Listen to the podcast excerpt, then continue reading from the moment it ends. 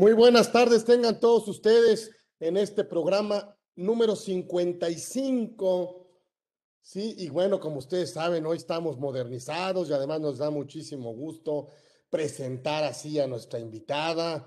No necesita grandes credenciales, la verdad es que tenemos lo mejor en la parte jurídica, además de que es una gran amiga nuestra, una líder de opinión en, el, en materia fiscal, empresarial, le gusta pero sobre todo, bueno, pues ya ha estado con nosotros en algunas ocasiones y siempre es muy grato volver a invitar a, pues a esta personalidad, a esta gran amiga y con su carisma, con su profesionalidad que tiene. Bueno, ustedes ya la conocen, la verdad es que hablar de América Bárcenas, eh, bueno, pues es hablar de, una gran abogada, una gran persona eh, y sobre todo, bueno, una líder eh, de opinión en el ámbito fiscal y eso eh, nos tiene muy contentos por ello.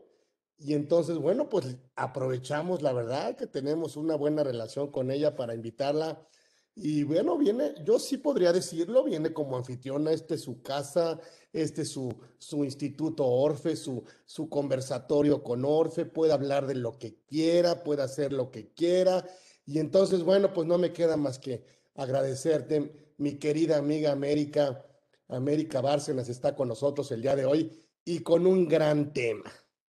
Esta complicación, yo, ya, yo aprendí, la verdad es que yo me empecé a meter al tema de las devoluciones, no en el tema de desahogar este tema de, de este proceso, este procedimiento, estas revisiones, sino por el tema de materialidad. Y yo dije, bueno, ¿por qué la autoridad eh, eh, simplemente desiste la devolución o la niega totalmente, la niega parcialmente. Y la autoridad contestaba y resolvía que las erogaciones no cumplían con elementos de materialidad. Y yo me empecé a meter a ese tema de materialidad, tanto ya hace muchos años, pero la verdad es que aprendí ahí que si había algo complicado era obtener tus saldos a favor. Y entonces, ahí la verdad es que necesitamos de los expertos y bueno, pues qué mejor, qué mejor que hablar con América de este comportamiento de las devoluciones y composiciones, compensaciones de los impuestos en México. Créanme, qué mejor que con ella que lo vive, lo siente, lo sufre y además, bueno, pues ahora sí que lo atiende con un grado de profesionalización impecable como siempre es ella y con un, grado ético también invaluable. Entonces, bueno, vamos a estar con ella el día de hoy. No se vayan, la verdad es que está padrísimo esta edición 55. Estamos con una gran amiga. Mi querida América, gracias, gracias abogada, licenciada, maestra, por haber aceptado muy generosamente la invitación que te hicimos para que nos hables de este tema. Bienvenida, estás en casa, a tus órdenes, siempre. Gracias, Carlos. Como siempre es un gusto estar en el, programa que tienes y bueno, gracias por todas las porras. Muy amable, se nota que eres mi amigo y que bueno, pues muchísimas gracias. Mira, hoy quise compartir este tema de devoluciones y compensaciones, que me parece que es un tema que ya tiene muchos años vigente, tiene muchos años preocupándonos y ocupándonos, ¿no? Realmente obtener una devolución se ha vuelto verdaderamente un via crucis. Y bueno, en este sentido, quiero compartir esta presentación con ustedes. Este, enseguida la, la abrimos para, este, wow, y nos fuimos, dame un segundo porque estamos, okay, aquí estamos ya con la presentación. Si me pueden confirmar, por favor, si todos la ven. Sí, sí la vemos. Perfecto. Bueno, pues lo que pasa es que abrí por el final, creo que ya quería yo terminar. Pero no, no, no se trata de eso. Bien, pues eh, como lo comentábamos, Carlos, este tema de, de, las devoluciones y compensaciones, pues de pronto, o sea, de ser un trámite que hacíamos de manera mensual y que presentábamos la solicitud, los documentos y nos llegaba una resolución con la devolución, pues eso ya es histórico, ¿no? Ya realmente es, casi un sueño. Y, de cierto eh, año para acá, ese trámite se volvió tortuoso, lento, burocrático. eh, desgastante y, y, a veces, y desafortunadamente muchas veces infructuoso, porque no logramos el objetivo que es obtener la devolución. Y eso es por decirlo menos, Carlos, porque realmente los que nos dedicamos a esto sabemos lo que implica este, presentarnos con un trámite de solicitud de devolución. Eh, pero bueno, eh, ahorita vamos a platicar incluso históricamente de dónde viene el tema, etcétera. Pero eh, aquí lo que me interesaba inicialmente era hacer referencia, porque esta problemática de las devoluciones, ¿cuál fue la posición del Servicio de Administración Tributaria? Bueno, inicialmente negar la problemática, porque afirmaban que la mayoría de las devoluciones se autorizaban y que eso de los que hablábamos los contribuyentes, pues era irreal. Y en este sentido, pues eh, es parcialmente cierto, y ahorita lo vamos a ver con algunas gráficas, eh, pero bueno, fíjate que hay una frase que me gusta mucho que dice, los números no mienten, pero con los números se miente, Carlos. Y entonces, si, si hacemos ver las cifras de cierta manera y las presentamos de cierta manera, pues nos dan una impresión diferente a lo que realmente está sucediendo. Entonces, bueno, pero inicialmente la autoridad negó la problemática, decía que la mayoría de las, de las solicitudes de devolución se autorizaban, afirmaba que los casos negados eran casos de excepción y además eran atribuibles al contribuyente, o sea, eran culpa del contribuyente. Aquí también podríamos hablar de parcialmente cierto, sí hay ciertos casos en los que el contribuyente puede tener cierta responsabilidad en que no se genere ese saldo, pero tampoco podemos hablar que eso sea la constante, ¿no? Y lo vamos a ver más adelante. También eh, hay otra cosa que afirmaron mucho las autoridades, incluso lo declararon en prensa, que era eh, que estaba devolviendo más de lo que se pagaba. Pues no se puede devolver más de lo que se paga porque eh, obviamente los saldos a favor se generan por un cálculo, ¿no? Entonces, por ejemplo, en el caso del IVA es el IVA por pagar menos el IVA acreditable y te sale un diferencial y de ahí puede salir un saldo a favor, etcétera pero tanto así como que este, te devuelvan más de lo que se paga, pues no, no se puede, ¿no? Finalmente se reconoció la problemática después de algún tiempo, finalmente se reconoció, aunque no necesariamente se reconoció que la problemática se origina eh, eh, exclusivamente desde el SAT, ¿no? O sea, con todo el via crucis en el que se ha convertido obtener una devolución. Entonces, no desconozco eh, la, participación, la responsabilidad que puedan tener los contribuyentes, sobre todo los incumplidos, los desordenados, los que de alguna manera tienen prácticas inadecuadas, pero tampoco podemos generalizar. O sea, hay contribuyentes formales, cumplidos, que tienen todo en orden y que eso no los excepciona de enfrentar una grave situación al querer obtener una devolución de impuestos. Eh, de hecho, tenemos como antecedente también la Procuraduría de la Defensa del Contribuyente emitió una recomendación y lo estableció que era ya un problema sistémico, o sea, era un problema que se estaba repitiendo constantemente y esto era, fíjense, esta recomendación es de, desde 2013, Carlos, o sea, por eso les decía que este no es un tema nuevo ni es un tema, este, pues, sigue vigente, que es diferente, ¿no? O sea, ha continuado a lo largo de varios años y hoy lo que vamos a tratar de, evidenciar es, bueno, las cifras que nos dicen acerca de este problema en términos reales. Pero bueno, como les decía, este problema tiene varios años, entonces cuando los contribuyentes no obtenían su devolución, pues empezaron a hacer eh, las organizaciones empresariales, los colegios, las asociaciones, la academia, etcétera, empezó a hacer reuniones con las autoridades. Oye, ¿qué está pasando? Esto está grave porque además impacta mucho a la economía. Se emitieron desplegados de prensa y en redes sociales. Hubo presentación formal de, exposición de la problemática, de peticiones para su resolución, etcétera. Pero cuando eh, nos reuníamos con las autoridades para plantear todo esto, Carlos, resulta que nos decían, oye, no, pues yo creo que estás equivocado porque realmente, insisto, ellos decían que se autorizaban más las devoluciones que las que eran negadas. Y bueno, en conclusión, podríamos decir que en esas reuniones salíamos con que las autoridades tenían otras cifras que no coincidían con lo que nosotros teníamos Y bueno, pues entonces esto, esto era grave, ¿no? Porque no podíamos establecer un diálogo, eh, dejar clara en qué términos estaba la problemática y por ende, pues mucho menos llegar a una solución, ¿no?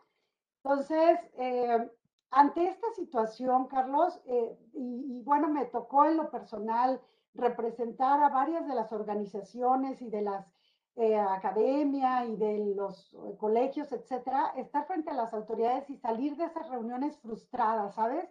Porque era, tus cifras y las mías no coinciden, nosotros teníamos palpable el problema, o sea, eh, estaba ya incluso causando despidos masivos, estaba causando cierre de empresas que no obtenían en devolución sus, eh, saldos a favor que constituyen capital de trabajo, etcétera. Entonces, estábamos enfrentando una problemática magna y, ante esas reuniones lo que salíamos era con que las cifras no eran, ¿no? Entonces, eh, aquí, eh, ante esa frustración, ante ese desencanto, ante esa impotencia de, ver la manera de resolver esto, yo llegué a la conclusión que no nos podíamos presentar más con las autoridades si no teníamos una eh, investigación con cifras concretas de qué tamaño era esta problemática. Em, hay otra problemática que va directamente relacionada con, con, el tema de las devoluciones, que es las compensaciones porque obviamente un contribuyente eh, cuando no logra obtener una devolución a lo mejor intenta compensar o a lo mejor se le hace más fácil el trámite de compensación que devolución. Entonces son temas que van eh, muy, muy ligados. Entonces, ante esto, este, Carlos, me di a la tarea de solicitar al SAT cifras oficiales, o sea, porque dije, no, no vamos a estar con tus cifras y las mías, vamos a hablar de las cifras que tenga el propio eh, Servicio de Administración Tributaria y vamos a analizar los números. Entonces, efectivamente, por conducto de, del IFAI, ahora el INAI, desde el 2014 nos vienen proporcionando toda la información relativa a este tema. Y pues muy contenta cuando vi el correo que había llegado toda la información, Carlos, pero eran hojas y hojas y hojas de Excel impresionante, cifras y cifras, y, y era una danza de cifras que yo decía, ¿y ahora esto qué hacemos? ¿No? Entonces, ante esa situación, eh, a, sugerencia de, un empresario, este, dice, ¿por qué no eh, trabajamos este tema con actuarios para que nos ayuden a ordenar toda esta información? Y efectivamente acudimos a los actuarios eh, y terminamos de, ordenar estas cifras, de analizar estas cifras, que es lo que hoy quiero compartir con ustedes, para tener, pues, ahora sí que en qué, en qué consistió toda esta investigación que, hoy les voy a presentar. Este estudio, Carlos, está súper completo. La verdad es algo, es una investigación que nos llevó mucho tiempo y que la verdad me siento muy orgullosa de, de, de poderla tener. Eh, y como te decía, refiere no solamente a, por ejemplo, el número de solicitudes de devolución y compensación que son autorizadas de manera anual, sino también el importe de esas solicitudes, ¿sabes? Porque no es lo mismo eh, cuántas presentamos, qué importes presentamos y cuántas se resuelven en número y cuánto se devuelve en pesos. O sea, esa es la importancia de manejar estos dos eh, parámetros, ¿no? Eh, y bueno, también al mismo tiempo nos dimos a la tarea de ver cómo estaba la recaudación de impuestos en México, es decir, cuánto recaudábamos por cada impuesto y obtener proporciones respecto de esas cantidades de recaudación, cuánto es que se finalmente se devolvía o se compensaba, ¿no? Eh, este análisis lo hicimos inclusive a nivel nacional y a nivel estatal, es decir, por entidad federativa, porque las promedios nacionales no necesariamente corresponden a lo que sucede en cada entidad federativa, ¿no? Entonces, bueno, pues este es el, eh, la investigación a la que nos dimos tarea de, hacer y, que es la que hoy vamos a compartir con ustedes. No sé si tengas algún comentario hasta aquí, Carlos, al respecto. Mira, la verdad es que el problema se aumentó con la desatinada reforma de la eliminación de la compensación universal. Ajá. O sea... Se agravó además.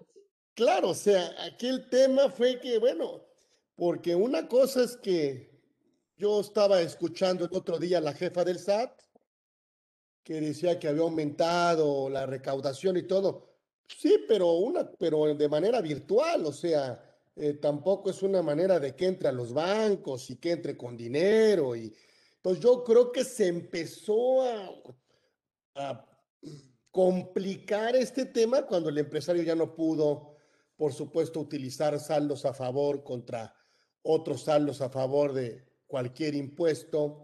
Y entonces se empezó, por supuesto, a generar este tema de las devoluciones. Yo creo que esta reforma que tuvimos eh, desatinadamente, creo que eh, forma parte de esta problemática que nos comentas, mi querida maestra.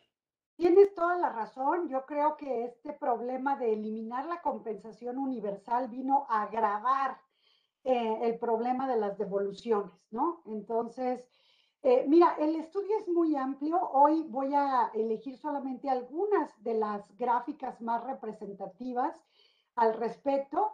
Y bueno, antes de entrar a los gráficos, me gustaría que tuvieran en su memoria estos, eh, estos, estos colores, porque en las gráficas nos va a aparecer en color azul todo lo que se devolvió o se compensó de manera total. En amarillo nos va a aparecer todo aquello que se devolvió eh, de manera parcial. En compensaciones no tenemos parcialidades, o se autoriza o no se autoriza, eh, pero, o se desiste, pero no tenemos una compensación parcial. En devoluciones negadas o, compensaciones negadas, vamos a ver el color rojo, y en lo que es eh, devoluciones desistidas o compensaciones desistidas, vamos a ver el color verde. Este, entonces, con estos colores que tengamos presentes para que podamos este, entender las gráficas que vamos a compartir a continuación.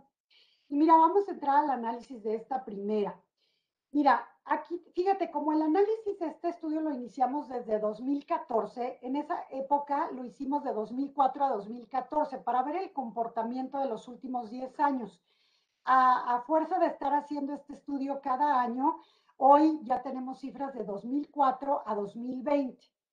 En la parte de arriba de este gráfico, Carlos, eh, lo que podemos apreciar en color eh, eh, arriba es las resoluciones, o sea, el número de resoluciones y en qué sentido se autorizaron. O sea, no en qué sentido se autorizaron, en qué sentido se resolvieron. ¿Sí? Entonces, si tú ves el número de resoluciones autorizadas, o sea, si te devolvieron tu dinero, que es la barra azul, tú dirías, oye, pues el problema no es tan grave, ¿no? ¿O tú cómo lo ves? Porque mira, aquí si te fijas, eh, en el caso de lo azul, eh, tenemos un promedio de 70% que sí se autorizan las resoluciones de devolución. Y si ves esto, pues hasta como que dices, ah, caray, pues entonces el problema no es tan grave, ¿no? O sea, eh, en el número. El tema es, Carlos, que si tú ves la gráfica de abajo, la gráfica de abajo lo que refleja es el importe devuelto. Entonces, puede ser que tú autorices el 70-80% de las resoluciones en sentido favorable, nada más que en ese 70-80% lo que vas a encontrar son devoluciones de 3 mil, 10 mil, 60 mil, 40 mil, o sea, la viruta, por decirlo de alguna manera, ¿no?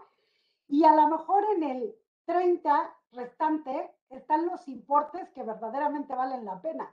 Entonces, por eso yo les decía que era parcialmente cierto, porque cuando las autoridades nos decían, no, es que el 70-80% de las resoluciones de, de devolución son favorables, y nosotros decíamos, pues la realidad no corresponde a eso, pero nosotros estábamos pensando en las cantidades, ¿sabes?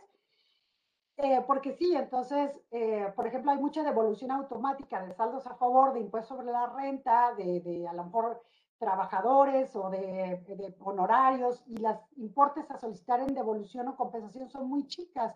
Pues sí, todo eso se, se resolvía, ¿no? Pero entonces, si vemos, mira, el número de resoluciones que se eh, dieron positivamente en el 2020 estamos hablando de un 59, eh, de un 69%, ¿sí? Eh, otro porcentaje, el amarillo, es de las que se autorizaron parcialmente. El rojo son los negados y si te fijas negadas, estamos hablando de un 4%. Entonces, 4 o 5%. Entonces, ¿qué pasa? Que cuando hablamos con las autoridades las negadas están poquito, 4 o 5%. En primera era el número de resoluciones.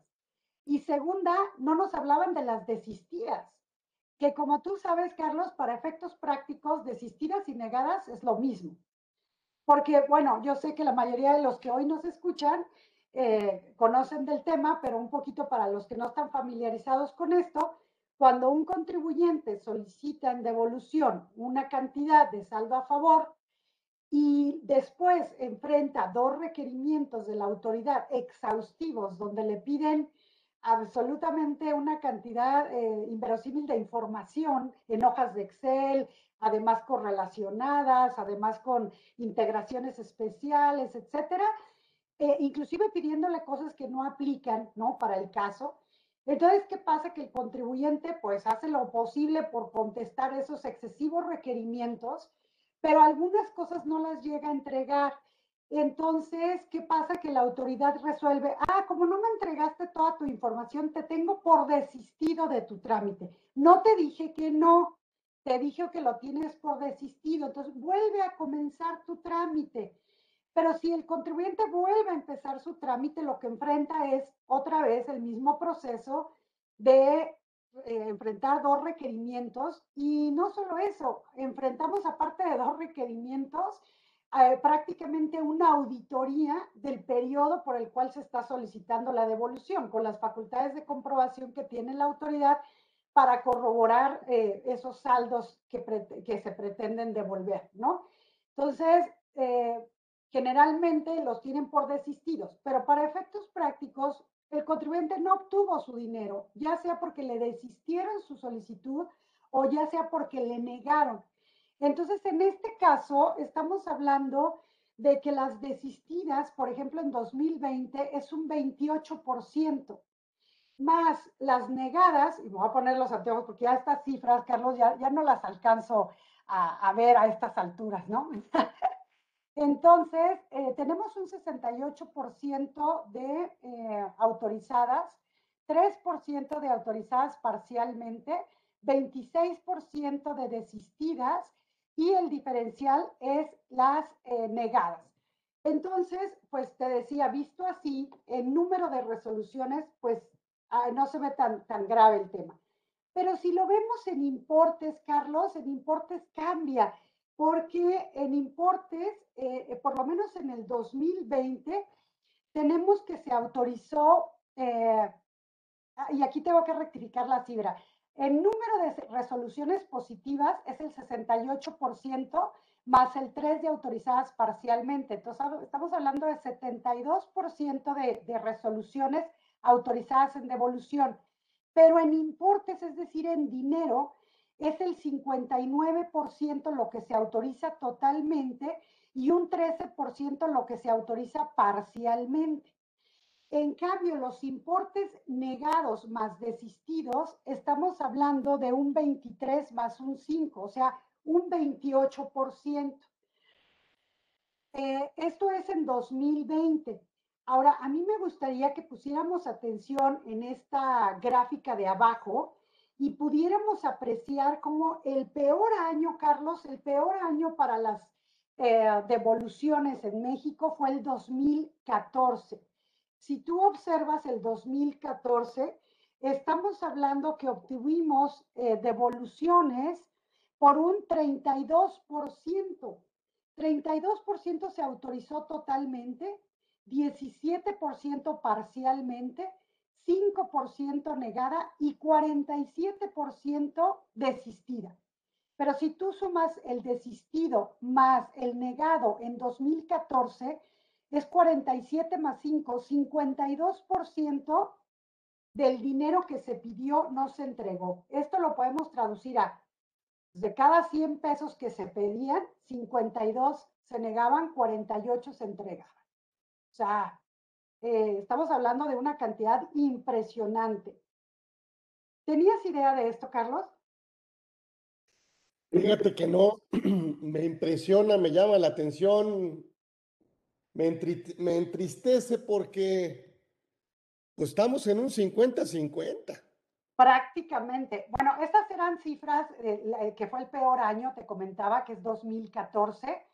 Eh, después, si tú te fijas, fue mejorando un poco el tema de eh, en 2015, 2016, 2017 otra vez bajó el porcentaje de autorizados, 2018 casi se mantuvo igual y 2019 y 2020 mejora en cierta forma eh, el importe de lo que se devuelve.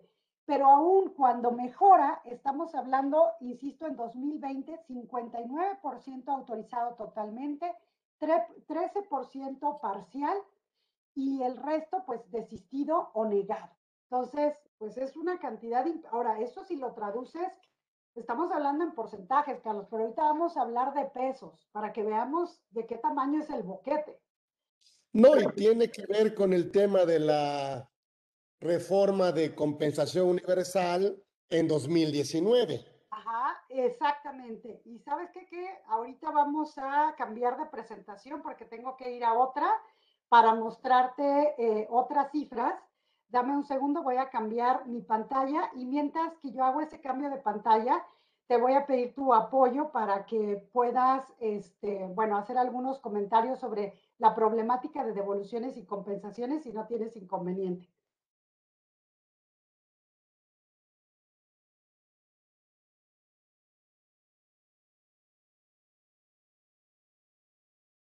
Si nos puedes compartir, Carlos, este, algunos comentarios en lo que yo hago el cambio de, pantalla.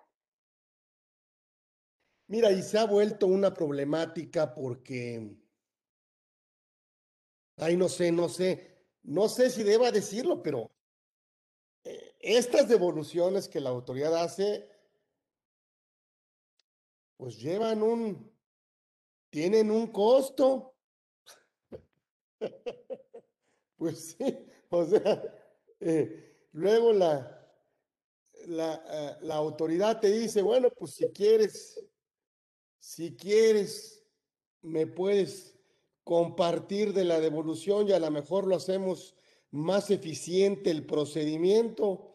No sé, a lo mejor no estoy diciendo algo malo, sino que el negocio de las devoluciones de impuestos, sobre todo de IVA, en todo este tema de empresas que traen tasa cero, em, pues se ha vuelto, se ha vuelto un, un, modus vivendi, así lo podríamos decir, en donde el empresario, pues para poder obtener sus saldos a favor, tendría que compartir algún porcentaje de la devolución con el intermediario o con el interlocutor o con la misma autoridad.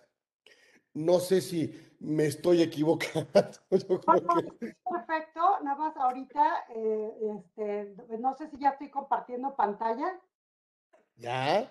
Perfecto. Y discúlpenme, ya saben cómo es esto de la tecnología. Resulta de que eh, abrí una presentación que no era y eh, un borrador anterior y ahorita me tocó hacer este ajuste, pero bueno, pasa.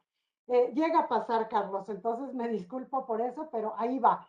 Este, te decía, me estoy cambiando a las gráficas pues más, más interesantes eh, y que son las que más representan los casos que te voy a comentar el día de hoy. Ahora sí, mira, aquí es una cosa muy importante que veamos en 2020 de qué tamaño fue el, el, boquete de devoluciones y compensaciones que fueron negadas o desistidas.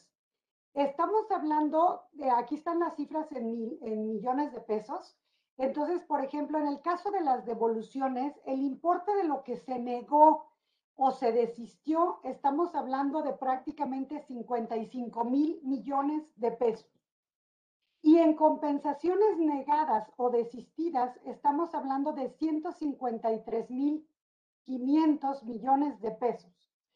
Sumado, Carlos, lo que no se autorizó compensaron devolver de saldos a favor del contribuyente, estamos hablando de 208.565 millones de pesos. Carlos, yo cuando veo estas cifras, sinceramente, eh, ya pierdo la noción. Ya, si a mí me hablas de 100 mil, entiendo, de 3, 10 millones, entiendo, pero cuando ya hablamos de esta cantidad de cifras, la verdad es que me quedo corta y digo, Dios santo, ¿esto qué es? ¿No? Entonces, para darnos una idea, eh, quiero decirles que el presupuesto de la Ciudad de México para el 2021 es un presupuesto de 217.962 millones de pesos. O sea, el importe de lo que no se devolvió ni se autorizó compensar en 2020 es prácticamente el presupuesto de toda la Ciudad de México para el ejercicio fiscal de 2021. Yo creo que esta referencia, Carlos, nos permite darnos una idea sobre el impacto que tiene esta actitud de la autoridad de no devolver los saldos a favor, ¿sí? Igualmente, eh, si tú ves el presupuesto de Michoacán por un ejercicio fiscal, estamos hablando de 75 mil millones. Esto significa que lo no devuelto y no compensado en un año equivale prácticamente a tres veces, digo, estoy cerrando cifras, a tres veces el presupuesto de Michoacán o tres veces y pico el presupuesto de Sonora en un año. Este es el tamaño de la problemática eh, de las no devoluciones de impuestos, de las no compensaciones de impuestos. Ahora, mira, aquí quiero hacerte un comentario. Mira, si ves tú las cifras de lo que no se devolvió en 2019 y no se autorizó compensar en 2019 contra las cifras de 2020, estamos hablando, Carlos, que en 2019 la suma de no devoluciones y no compensaciones era de 105, 106 mil millones de pesos. Pero en 2020 se fue prácticamente al doble. Estamos hablando de 208 mil 565 millones de pesos. O sea, de un año al, otro, lo que no negamos, nos negaron o no nos compensaron, se fue al doble. Sí, o sea, aquí dice el gobierno, pues eh, ahí va la recaudación, este, vamos bien, eh, yo tengo otros datos, pero en, estos, en estas cifras que nos estás presentando, mi querida América, pues prácticamente pues es, este es el dinero que sirve para financiar. Pues, o sea, ¿cuál sería eh, la estrategia de, por parte del SAT? Ah, pues, pues no devolver. Efectivamente, efectivamente, este, ahí el problema es que eh, podríamos tener arcas en el gobierno, sí, sí tenemos arcas, pero el problema es que estamos jineteando el dinero, perdón la expresión coloquial, ¿verdad? Estamos con el dinero de los contribuyentes y esto es capital de trabajo, Carlos, esto es eh, un impacto muy fuerte a la economía. Pero mira, otra lámina que me gustaría comparar con, eh, este, hacerte, que analizáramos en este programa, es que fíjate que la recaudación de IVA en el año de 2020 es de 987.524 millones. Pero de ahí, el total que al final se devolvió a los contribuyentes representa el 14%. Esta lámina para mí era importante que, se pusiera en la, en la investigación porque les decía que la autoridad frecuentemente decía, no, es que se están presentando eh, solicitudes de devolución por importes que eh, son más que lo que recaudamos. Entonces, no, no, no. Lo que se recaudó es una cantidad, lo que se solicitó en devolución es otra y lo que finalmente se autorizó en devolución estamos hablando de un 14%. Esto es en lo que es devolución contra recaudación. Y en todo esto que les he estado platicando, únicamente nos hemos estado refiriendo a IVA. Sin embargo, Carlos, la investigación se hizo para todos los impuestos, IVA, impuesto sobre la renta, IEPS, cualquier otro, ¿sabes? Entonces tenemos estas cifras eh, por impuesto y tenemos estas cifras por a nivel nacional y a nivel estatal, ¿sí? Eh, bueno, ahora en el tema de la compensación, que ya lo habíamos platicado, Carlos, es un tema que va completamente ligado En IVA, pues se repite la misma cantidad porque es lo que recaudamos de IVA. Eh, se solicitó en compensación y lo que verdaderamente ya finalmente fue autorizado en compensación fue un 26% del total de la recaudación. Eh, si sumamos en 2020 eh, lo que se autorizó en devolución más compensación, estamos hablando de un 40%. ¿sí? Entonces, bueno, aquí me voy a brincar a otras láminas. Aquí, por ejemplo, podemos ver eh, un comparativo de 2018, 2019 y 2020, lo que se recaudó de impuestos contra lo que se devolvió o compensó finalmente. Y bueno, aquí, si te fijas, hay una cosa que llama mucho la atención, Carlos. Eh, la recaudación de IVA se ha estado incrementando y pese a que el 2020 tuvimos una pandemia con todo el impacto que esto significa para la economía, tenemos un incremento en la recaudación. Este, y bueno, pues eh, ahora sí que es impresionante que en una situación como estas se haya logrado recaudar más. Cuando hubo empresas que cerraron, hubo muchas empresas que quebraron, otros que pues si no bien quebraron, por lo menos disminuyeron considerablemente sus operaciones por supuesto, hay algunas que eh, todo lo contrario, la pandemia les favoreció y bueno, están facturando más, pero en general el impacto a la economía fue más perjudicial que benéfico y sin embargo la recaudación se ha ido hacia arriba, ¿no? Eh, mira, aquí también eh, me voy a referir solamente a algunas láminas por entidad federativa. En este caso, pues elegí, ¿cuál, cuál estado crees que elegí, Carlos? para analizar. Por... No, por supuesto tenemos las cifras de todos, pero de Michoacán, pues por supuesto que me pondré más espléndida, ¿verdad? Porque pues tengo que hacer honor a la patria. Miren, este, aquí en esta, aquí esta gráfica es muy interesante, Carlos, porque nos refleja tanto el importe en las resoluciones de devolución de 2020, eh, perdón, arriba es el número de resoluciones y abajo es el importe. Pero el tema es, eh, rectifico, el, arriba tenemos el importe de las resoluciones de devolución de 2020 y abajo tenemos el importe en las resoluciones de devolución de 2019. Pero en este caso no nos referimos a nivel nacional. Aquí estamos viendo cómo se comportaron las devoluciones, pero por entidad federativa. Y también qué entidades federativas eh, solicitan más importes en devolución.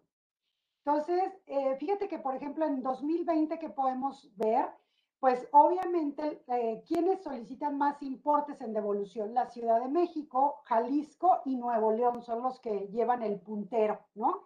Chiapas y Campeche, pues prácticamente nada, nada, prácticamente igual que Tlaxcala, que Tabasco, que Nayarit prácticamente no solicitan importes en devolución.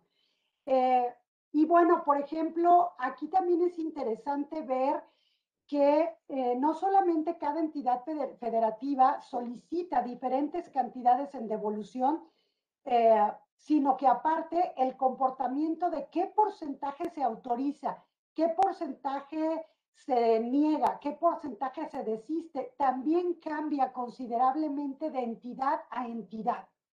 ¿Sí? Ahorita estamos viendo esta gráfica, vamos a ver otra para ver más, más fácilmente la diferencia en los comportamientos por entidad federativa. Pero de estas láminas, pues si te puedes fijar que la Ciudad de México es la que más importe solicita, prácticamente tenemos que un 50% en la Ciudad de México es autorizado, eh, más o menos un, eh, un 20% es la autorizada parcialmente, otro 10 la negada y otro 20 la eh, desistida. Te estoy hablando en cifras globales, si vamos a la gráfica te lo va a decir con toda puntualidad, pero bueno, básicamente es lo que podemos apreciar así en la gráfica. Y bueno, aún así, pues estamos hablando que en Ciudad de México, que es, la que tiene los mayores importes, el 30% pues no se le está regresando, ¿no? Eh, y bueno, vemos un comportamiento eh, similar en Nuevo León y, este, y en Jalisco. En Jalisco tiene eh, también un comportamiento similar, eh, aunque más, más autorizadas, ¿no? Y básicamente casi se repite el comportamiento con, eh, con el año pasado. luego rectifico mucho en las láminas porque déjame decirte que esta presentación tiene cerca de 60 gráficos y en cada uno analizamos aspectos diferentes, tanto de devolución como de compensación a nivel nacional, a nivel estatal, eh, lo vemos en gráficas, ah, por ejemplo, alineadas al 100% o en comparativas como esta para comparar un estado contra otro, etcétera.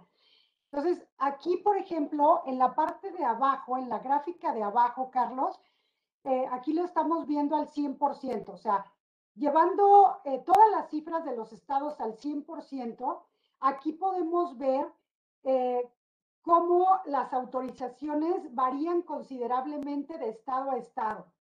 Podemos hablar eh, que uno de los estados que menor autorización tiene en devoluciones es Quintana Roo. Fíjate, Quintana Roo debe andar sobre el 30% de autorizada totalmente, más o menos un 40% de autorizada parcialmente pero el resto está negada o desistida. Sin embargo, por ejemplo, si tú ves Aguascalientes, Carlos, Aguascalientes prácticamente se va al 80%. O sea, en Aguascalientes, si tú pides, si se piden 100 pesos, 80 pesos se devuelven y 20 no. Eh, yo creo que de, de, todos es el que está, de los que están mejores posicionados. Por ejemplo, también Chihuahua más o menos anda con esas cifras. Este, y bueno, son los que Yucatán también tiene buen porcentaje, pero bueno, aquí lo que puedes apreciar es que el comportamiento no es eh, parejo en todo el país, ¿no? Ciudad de México, por ejemplo, eh, eh, tiene más o menos un 40-45% autorizado en devolución total. El resto es devolución parcial, negado o desistido, ¿no? Eh, esto es muy interesante porque, por ejemplo, si nada más vemos el gráfico a, nivel nacional, eh, probablemente creamos una falsa expectativa sobre nuestras posibilidades de obtener la devolución este, eh, en alguna entidad. Y el parámetro nacional no es el parámetro estatal. Entonces, si quiero yo saber más o menos cómo andan las cosas en mi estado, eh, que es donde tengo, por ejemplo, mi domicilio fiscal y solicitas tu devolución, pues hay que checar las cifras eh, locales, ¿no? No sé si, si este, tenías idea de, de, cómo se comportaba, la media nacional era igual para todo el país.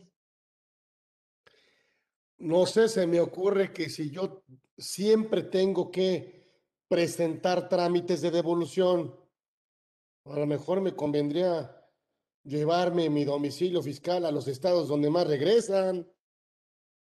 Pues, aunque no es el único parámetro, porque obviamente también depende del nivel de cumplimiento del contribuyente, con quién tuviste operaciones, eh, qué tan integrada tengas tu contabilidad, etcétera, ¿no? O sea, hay más factores, pero sí, uno de los factores podría.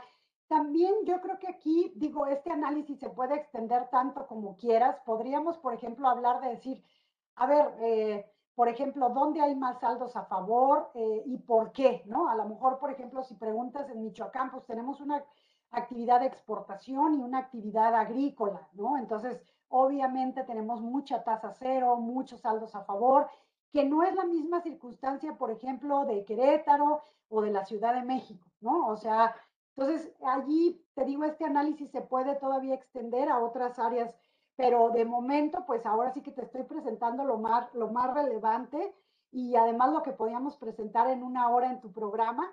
Este, pero bueno, mira, aquí también tenemos este, en el tema exactamente los mismos gráficos, pero en el tema de compensación, para que ustedes vean en el tema de compensación cómo se han comportado este, durante 2020. Y aquí, si te fijas, prácticamente tenemos eh, gráficos en azul y verde. Esto es decir, porque en compensaciones o nos autorizan o nos desisten. Y es muy poquitísimo el porcentaje de negadas, eh, prácticamente inexistentes. Casi la mayoría es eh, autorizada o, este, o, desistida, ¿no? También el comportamiento aquí lo tenemos por entidad federativa y también, pues les decía, lo tenemos a nivel nacional. Eh, pues es que tenemos un montón de gráficas, pero me voy a ir a, otras más relevantes en el estado de Michoacán. Aquí, este, por ejemplo, estamos hablando eh, en el número de resoluciones de devolución en Michoacán. Estamos hablando de eh, Ah, bueno, es que este lo tengo en cifras. Fíjate, Carlos, aquí lo tenemos en, miles de millones de pesos. O sea, si tú quieres ver no en porcentaje, sino en miles de millones de pesos, también lo tenemos en el estudio. Este, pero me gusta más verlo en porcentaje. Eh, bueno, es que depende del análisis que estés haciendo. Pero entonces aquí tenemos en el 2020 para Michoacán, pues no andamos tan mal.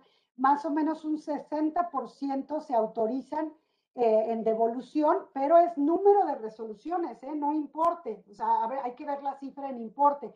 Y el resto, básicamente, eh, es muy poquito lo que se autoriza parcialmente. El resto lo tenemos en negadas o desistidas, ¿sí? Aquí ya estamos viendo importes. Entonces, en importes, eh, lo que se autoriza en Michoacán de devolución total es el 57%. Lo podríamos leer así, de cada 100 pesos que se solicitan en devolución en Michoacán, se devuelven 57. Eh, cinco se autorizan parcialmente y el resto se niega o se desiste. Pero fíjate, por ejemplo, en el caso de Michoacán, Carlos, checa el año de 2017. O sea, el año de 2017, Carlos, se devolvió en Michoacán apenas el 14%, una autorización total. El 35% fue devuelto parcialmente. Eh, prácticamente estamos hablando de 49%, si no me falla la suma, de devoluciones contra el 51% que no se devolvió. Pero imagínate, nada más que en 2017 solo el 14% se devolvió totalmente. Sí, entonces en ese sentido sí hemos mejorado aquí porque se ha autorizado un poco más que antes, o sea, se ha autorizado más que el 14%, pero aún así, pues no llegamos al 100, ¿no? O sea, que es lo, que quisiéramos. Estamos hablando de 57%. Eh, entonces, bueno, igual aquí a nivel Michoacán hacemos las mismas referencias. ¿Cuánto se recaudó en Michoacán de IVA? ¿Y cuánto se logró devolver finalmente? Bueno, en Michoacán el 6% del IVA que se paga es lo que finalmente se, 6% es lo que se devolvió ya totalmente a los contribuyentes, ¿no? Entonces, bueno, me podría seguir, eh, ah, fíjate, aquí tenemos el análisis en impuestos sobre la renta, les decía en IVA, en IEPS, eh, y es, es, muy largo el estudio, pero no, no me alargaré más. Creo que con esto nos damos una idea de cuál es la situación que tenemos en México en el tema de devoluciones y compensaciones. Eh, ahora acabo de leer un documento que emitió el SAT eh, sobre las, eh, las, devoluciones en 2021 y qué estatus considera la autoridad que tenemos en este sentido. Entonces, la autoridad afirma que las solicitudes de devolución se atienden en tiempo y forma. Pues yo le puse aquí dos signos de interrogación porque este, creo que no es la percepción, por lo menos, que tenemos los contribuyentes. Eh, afirma también que las solicitudes de devolución se incrementaron por la eliminación de lo que ya comentábamos, Carlos, de la compensación universal y por un inventario rezagado. Eh, y efectivamente, creo que al hablar de inventario rezagado, están reconociendo que había un montón de solicitudes de devolución que no estaban resueltas. Y, y bueno, entonces, este, o, no se habían presentado y que ahora se presentaron. Y también seguramente, aunque no lo dicen, es que al no tener la opción el contribuyente de compensar, forzosamente, pues solicitó devolución, ¿no? Eh, reconoce el rezago de aproximadamente 200 mil millones de pesos en resoluciones que no se habían emitido en devolución. Y, y, sigo insistiendo que las cantidades son millonarias y quiero que te imagines lo que esto impacta a la economía. Eh, ellos afirman que el 59% del monto de las devoluciones corresponden al 2% de los trámites y que además corresponden obviamente a grandes contribuyentes. Eh, dice que 15 contribuyentes concentran la quinta parte del monto de las devoluciones, que seis de esos contribuyentes mayores, seis son de la industria automotriz. Eh, pero aquí, fíjate, eh, este documento hace dos conclusiones que no coincido con ellas. Dice, por cada peso que paga de impuesto la industria automotriz se le devuelven 20 pesos. Por tanto, el fisco absorbió las devoluciones. aquí ¿Por qué creo que la forma de manejar la información no, no es correcta en el sentido de decir absorbió?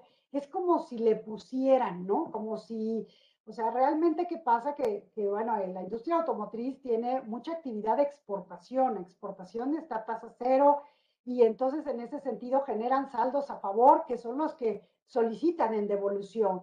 Pero la industria automotriz, pues por supuesto que también contribuye en impuesto sobre la renta y eh, no se solicita en devolución el 100% del IVA eh, pagado. Pero bueno, la otra es, ellos afirman también que las devoluciones se están haciendo en promedio en 21.3 días en lugar de los 40 días que permite la ley.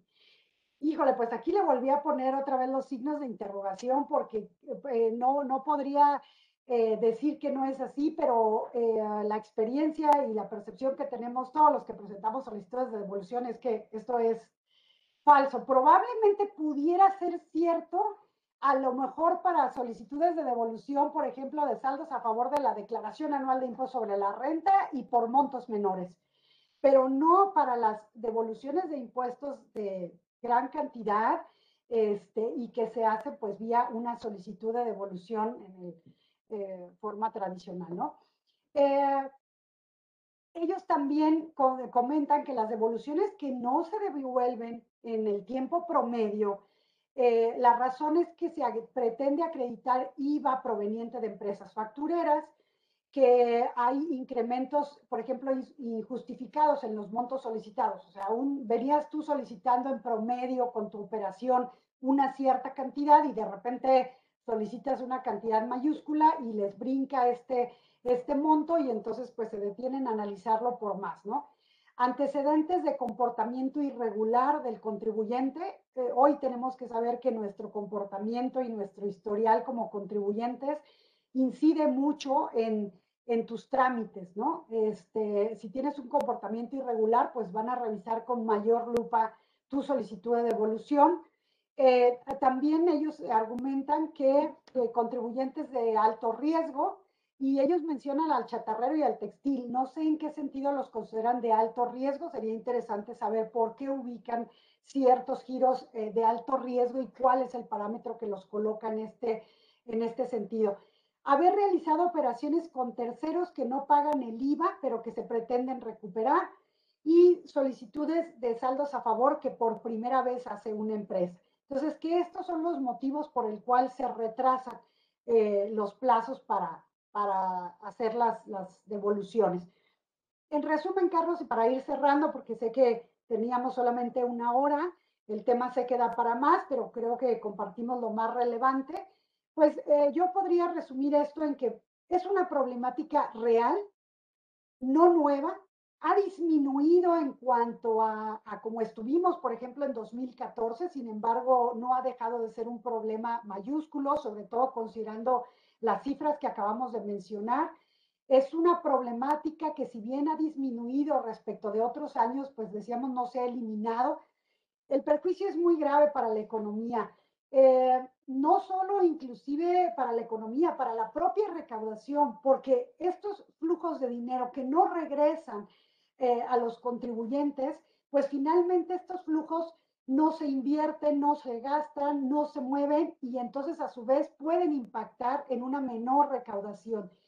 Pero en algunos casos, sobre todo en sectores como tasa cero, eh, si no les devuelves sus saldos a favor, pues te consumes incluso más que las utilidades de ese, de ese gremio y puedes llevar a la quiebra a una empresa por la no devolución o no compensación de estos saldos a favor. Eh, ya lo habíamos comentado reiteradamente, pues se agravó este problema por la eliminación de la compensación universal.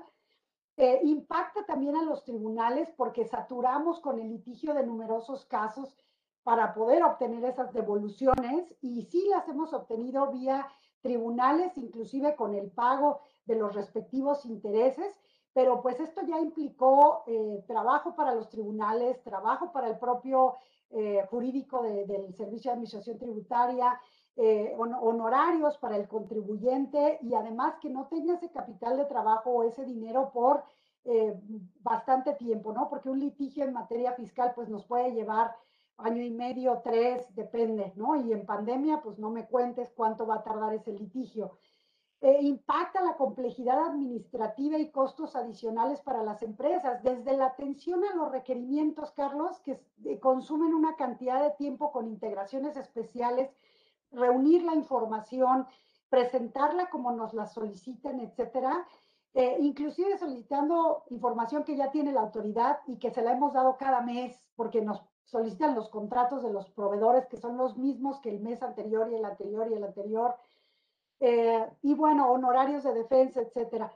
Eh, yo creo, pienso que las autoridades deberían tomar conciencia que este dinero que dejan eh, de devolver realmente afecta la recaudación, afecta la economía, afecta la generación de empleos, la inversión, y que, bueno, así como ellos se quejan de que el contribuyente que cobra un IVA y no lo entera al SAT y dicen, oye, esto es motivo de eh, incluso de, delito y que vayas a prisión y cómo es posible que te quedes con un dinero que no es tuyo, ¿no? Porque lo recaudaste, porque te lo dieron en el pago de una factura, pero tú ya no fuiste a enterarlo, pues es exactamente lo mismo al revés, cuando la autoridad nos niega la devolución de un saldo a favor que es procedente, ¿sabes? Es exactamente lo mismo.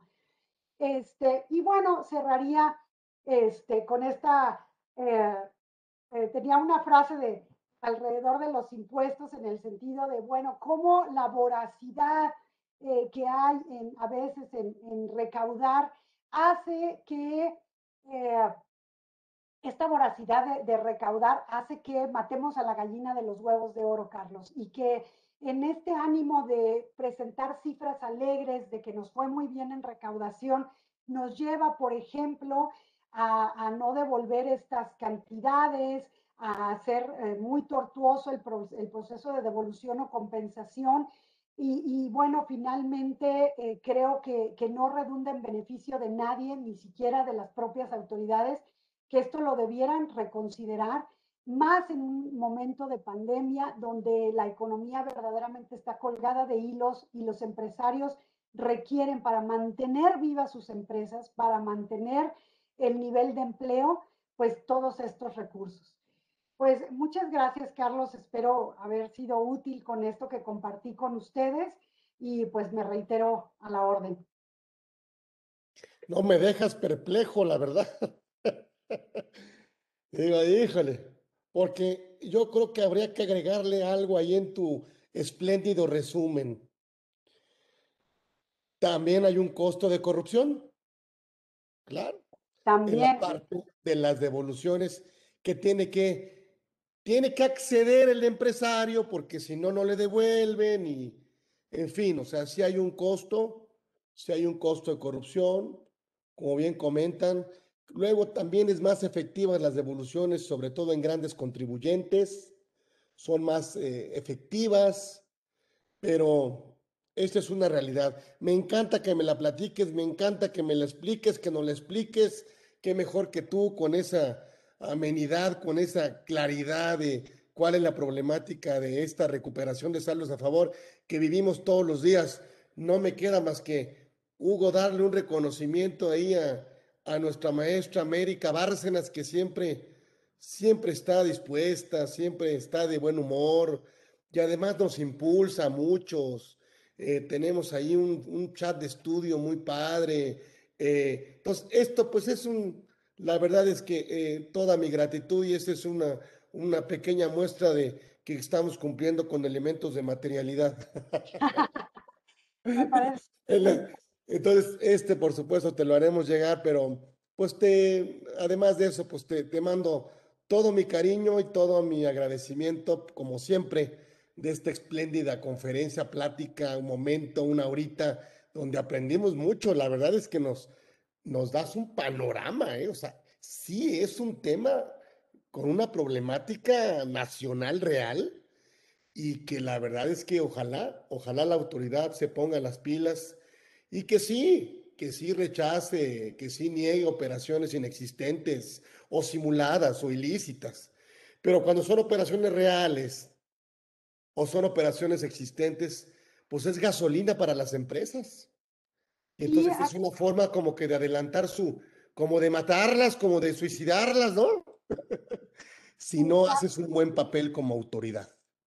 Sí, eh, tienes toda la razón, Carlos. Aquí nada más me gustaría, si me permites, eh, quiero agradecer eh, porque realmente, si bien la idea de hacer la investigación fue de tu servidora, no sé si puedo dejar de compartir pantalla, este, si me puede, si ya dejamos de compartir pantalla, ¿sí? pero te decía yo, en el tema de la investigación, si fue bien una idea de tu servidora. El tema es que no se hubiera cristalizado si no es porque eh, la parte que nos tocó apoyarnos en, servicios actuariales y obviamente estos tienen un costo, porque organizar esta información, integrarla, etcétera, pues lleva un trabajo muy intenso, muchas horas, mucha programación, etcétera.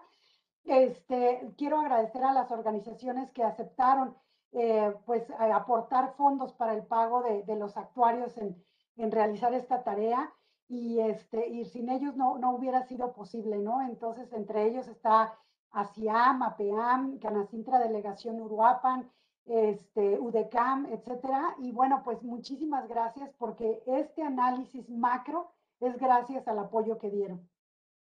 Maravilloso. Me encanta, agradecido siempre, te mando todo mi cariño y todo mi reconocimiento. Nos tenemos que ir, que hagas ajo. La verdad, tuvimos un gran programa con la maestra América Bárcenas estuvo con nosotros el día de hoy y eso fue un agasajo, una chulada de programa como ella, como ella lo es en todos, en todos los sentidos. Entonces, nos vemos, nos despedimos, ya estamos en la hora. Nos vemos próximo miércoles aquí en Conversando con Orfe. Gracias. Próxima.